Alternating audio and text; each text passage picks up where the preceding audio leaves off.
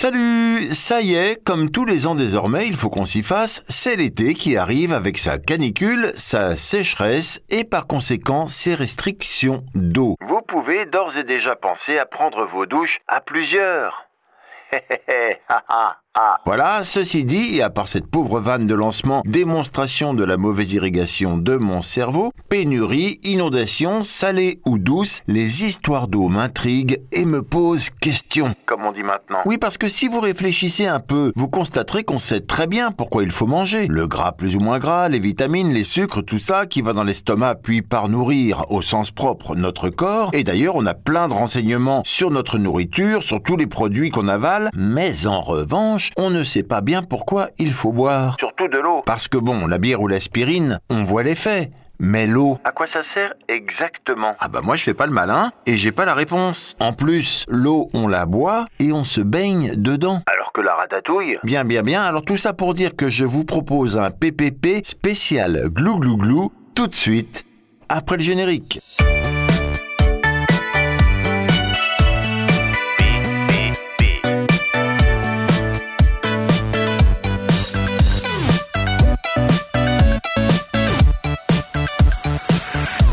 La question de ce PPP, c'est pourquoi boire de l'eau? Bien alors déjà parce que notre corps est composé de 60 à 70% d'eau, autant à l'intérieur des cellules qu'à l'extérieur, et que dans un climat tempéré, une personne de taille moyenne dépense plus de 2 litres d'eau corporelle par jour, par l'urine, par la sueur, par les selles, comprenez euh, le caca, et par les larmes.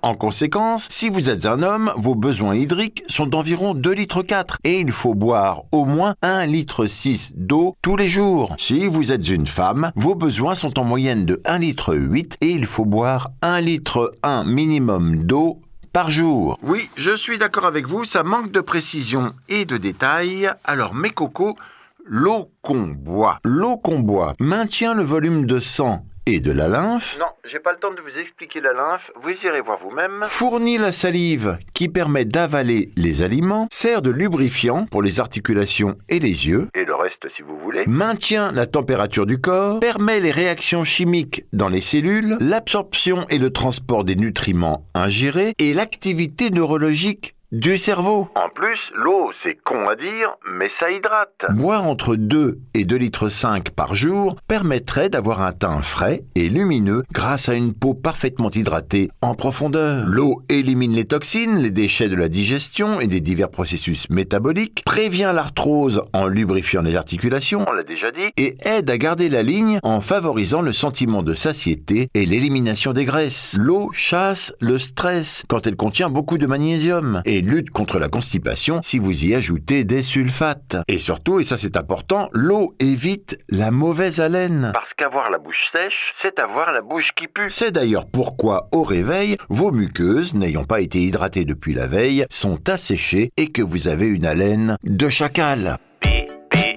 Bien, bien, bien, bien. Alors on continue. Boire, ok, d'accord, mais boire quoi? Eh bien déjà, boire de l'eau potable. Alors potable, potable, adjectif du bas latin potabilis et du latin classique potare qui veut dire boire. Potable, c'est donc qu'on peut boire sans danger. Synonyme buvable. Alors vous n'en savez rien, mais à ce jour, il existe 63 critères de potabilité de l'eau que l'on peut regrouper en 5 grands paramètres. Alors les paramètres physico-chimiques, ils correspondent aux caractéristiques de l'eau telles que le pH, la température, la conductivité ou la dureté de l'eau et délimitent les quantités maximales à ne pas dépasser pour certains composants comme les ions, les chlorures, le potassium et les sulfates. Les paramètres organoleptique. Il concerne la couleur, le goût et l'odeur de l'eau. L'eau doit être agréable à boire, claire et sans odeur. Ces paramètres étant liés au confort de consommation, ils n'ont pas de valeur sanitaire directe. Les paramètres microbiologiques, ils permettent de contrôler que l'eau ne contient aucun germe pathogène, comme les virus, les bactéries ou les parasites pouvant provoquer des maladies, voire des épidémies. Les paramètres liés aux substances indésirables, ils concernent les substances telles que les nitrates, les nitrites et les pesticides. Voilà très bien, j'espère que vous avez suivi. Et maintenant, les différentes étapes de potabilisation de l'eau. En 1, le captage, dans un forage ou dans un puits. En 2, le dégrillage. L'eau passe dans des grilles qui la débarrassent des plus gros déchets, cailloux, plastiques, branches, feuilles. En 3, le tamisage. L'eau passe maintenant par un tamis permettant de retenir les petits déchets, petits cailloux, mégots de cigarettes, brindilles. En 4, la floculation-coagulation ou décantation. Cette étape consiste à verser un produit coagulant dans l'eau afin que les impuretés se regroupent en grappes puis coulent au fond du bassin de décantation. L'eau est alors plus clair. En 5, la filtration sur sable. L'eau passe à travers un filtre composé d'une épaisse couche de sable qui intercepte les dernières petites particules visibles. En 6, l'ozonation. Les impuretés invisibles sont éliminées par un gaz, l'ozone. En oxydant toutes les substances organiques, l'ozone inactive les pesticides et les micro-organismes pathogènes. En 7, la filtration. L'eau, clarifiée, passe à travers un filtre composé de grains de charbon actifs. Ces grains contiennent des bactéries qui éliminent les composants toxiques par absorption. En 8, la chloration. L'eau est désinfectée avec du chlore afin de garantir sa qualité durant son parcours dans les canalisations de l'usine jusqu'au consommateur. En France, le critère respecter est défini par l'absence d'odeur ou de saveur anormale. Voilà, alors avec tout ce qui précède et selon une enquête Que choisir, 96% des Français peuvent boire l'eau du robinet en toute sécurité, sauf que, selon cette même enquête, 2,8 millions de Français, essentiellement dans des petites communes, ont une eau polluée par des pesticides, des nitrates, des contaminations bactériennes, de l'arsenic, voire du plomb. Or, les pesticides sont toxiques à très faible dose. Certaines contaminations bactériennes peuvent provoquer au minimum des dérangements intestinaux, voire des affections euh, plus graves, et qu'aux doses potentiellement observées dans l'eau du robinet, l'exposition au plomb sur de longues durées peut entraîner chez l'enfant des retards du développement intellectuel. Il me paraît donc préférable, malgré tout, et je recommanderais, de vérifier la qualité de l'eau du robinet de votre commune grâce à la carte du ministère des Solidarités et de la Santé. Ministère des Solidarités et de la Santé. Sur nos tables, on trouve trois types d'eau. L'eau de source, l'eau minérale et l'eau du robinet. Tout ça plus ou moins gazeux. Issus de nappes d'eau souterraines non polluées, profondes ou protégées des rejets dus aux activités humaines, les eaux dites de source sont des eaux naturellement propres à la consommation humaine. Les seuls traitements qu'il est permis de leur appliquer afin d'éliminer les éléments instables que sont les gaz, le fer et le manganèse sont l'aération, la décantation et la filtration. Les eaux minérales, quant à elles, sont également des eaux de source, mais avec des propriétés particulières. Elles ont des teneurs en minéraux et en oligoéléments susceptibles de leur conférer des vertus thérapeutiques et leur composition est stable dans le temps. Et il existe autant d'eau minérale qu'il y a de sources, soit plus d'un millier en France qui possèdent 70 marques d'eau plus ou moins euh, minérale, la France étant aujourd'hui le deuxième consommateur mondial d'eau minérale en bouteille après l'Italie. Attention, comme toutes les autres boissons gazeuses, les eaux pétillantes comme la San Pellegrino, le Perrier ou la Badois peuvent donner des gaz et des ballonnements à cause de la libération de dioxyde de carbone dans le système digestif. D'accord, donc ça fait ROTPT. Et c'est mauvais pour les dents. Les bulles sont souvent fabriquées avec de l'acide carbonique et provoquent l'érosion de l'émail dentaire, une sensibilité accrue et un jaunissement de vos dents.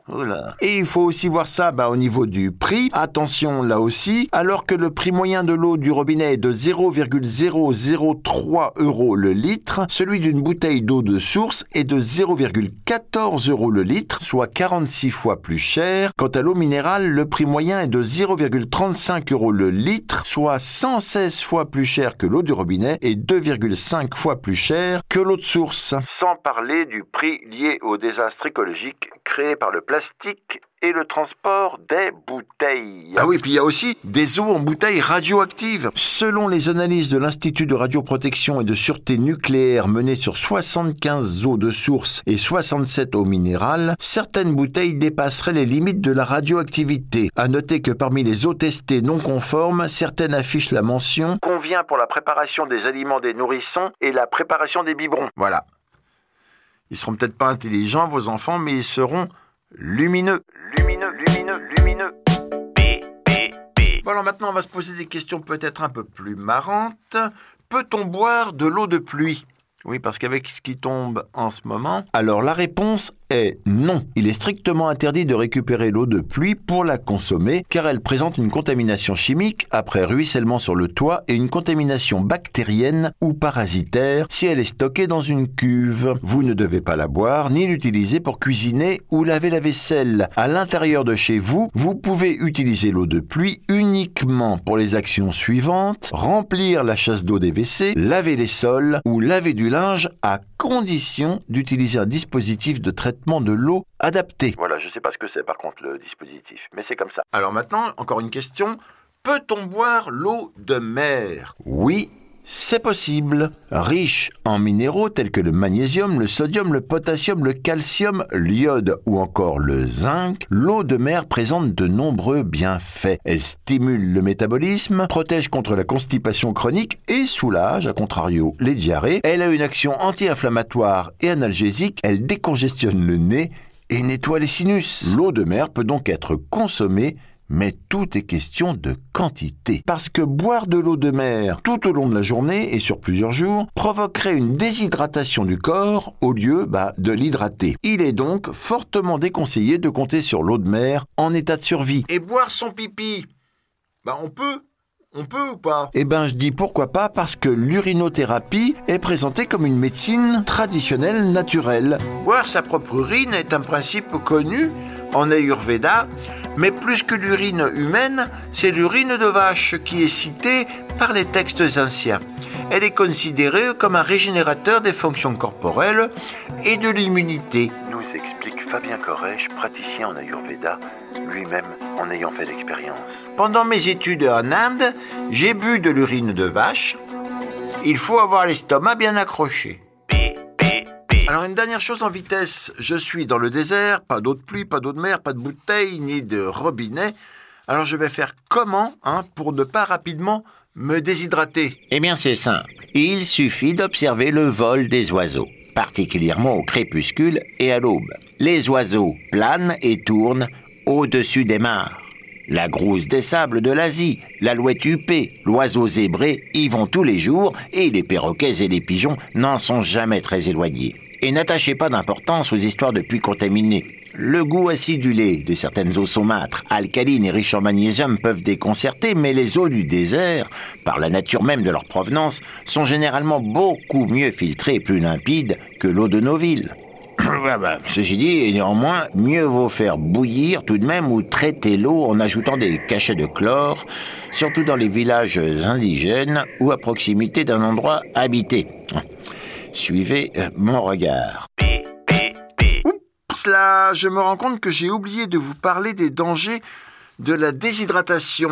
Une perte en eau représentant aussi peu que de 1 à 2% de votre poids est déjà considérée comme de la déshydratation. Une perte qui atteint de 15 à 20% du poids corporel peut provoquer la mort. Oula, oula. Et à l'inverse de la déshydratation, il y a la surhydratation, souvent résultat de la potomanie. La potomanie est diagnostiquée lorsqu'une personne ne peut pas s'empêcher de boire en quantité très importante, pouvant aller jusqu'à 20 litres par jour. Cette potomanie touche essentiellement des individus en quête de perfection qui boivent de grandes quantités d'eau pensant purifier leur corps. Or, c'est tout le contraire qui risque de se produire. Elle tombe dans le coma après avoir bu trop d'eau. Boire trop d'eau est dangereux pour la santé. Une étudiante française originaire de Saint-Étienne en a fait les frais lors de son week-end d'intégration organisé par son université de Liège. Elle fait partie des étudiants vétérinaires, réputés pour proposer des bisutages parmi les plus éprouvants de Belgique. Comme elle ne buvait pas d'alcool, son bisutage aurait consisté à boire plusieurs verres d'eau en peu de temps. La mauvaise blague a alors tourné au drame. La jeune fille a développé un œdème cérébral osmotique. En clair, les importantes quantités d'eau ingérées ont provoqué une dilution rapide du plasma sanguin du cerveau. L'eau a alors pénétré dans le cerveau et provoqué un œdème. Le recteur de l'Université de Liège a indiqué que des sanctions sévères seront prises contre les responsables. Le risque d'exclusion est envisageable. Alors boire ne devrait pas être un problème vu que l'eau recouvre 72% de la surface du globe. C'est d'ailleurs pourquoi on surnomme la Terre la planète bleue. Mais cette réserve d'eau, qui reste stable à travers les siècles, est à 97,2% salée. L'eau douce représentant donc 2,8% de l'eau totale du globe. Et en plus, dans ce faible pourcentage, les glaces polaires représentent 2,1% et l'eau douce disponible pour nous, hein, pour une potabilité éventuelle, seulement 0,7%. 0,7% c'est Aujourd'hui, un tiers de la population mondiale n'a pas accès à l'eau potable et ça représente 1,1 milliard de personnes sur 80 pays. D'où cette histoire de guerre de l'eau qui nous attend. Réchauffement climatique, démographie galopante, urbanisation et industrialisation croissante, le cocktail s'annonce explosif. Suffisamment en tout cas pour qu'en 2015, le Forum économique mondial de Davos ait placé en tête des risques futurs pour la première fois de son existence les conflits liés à l'eau. Voilà, voilà, il est tard, je vous laisse sur ce constat de conflit à venir bien sympa et vous donne rendez-vous la semaine prochaine avec un thème, oui, proposé par un fidèle auditeur de PPP, l'unique auditeur de PPP sans doute, Thomas Bip, qui souhaite qu'on aborde le sujet de la BD. Et où ça? Eh ben dans PPP bien sûr. PPP pourquoi? Parce que personne ne peut lire, écouter ou voir tous les trucs de dingue qu'on trouve sur Internet. Non, c'est pas possible. Salut, salut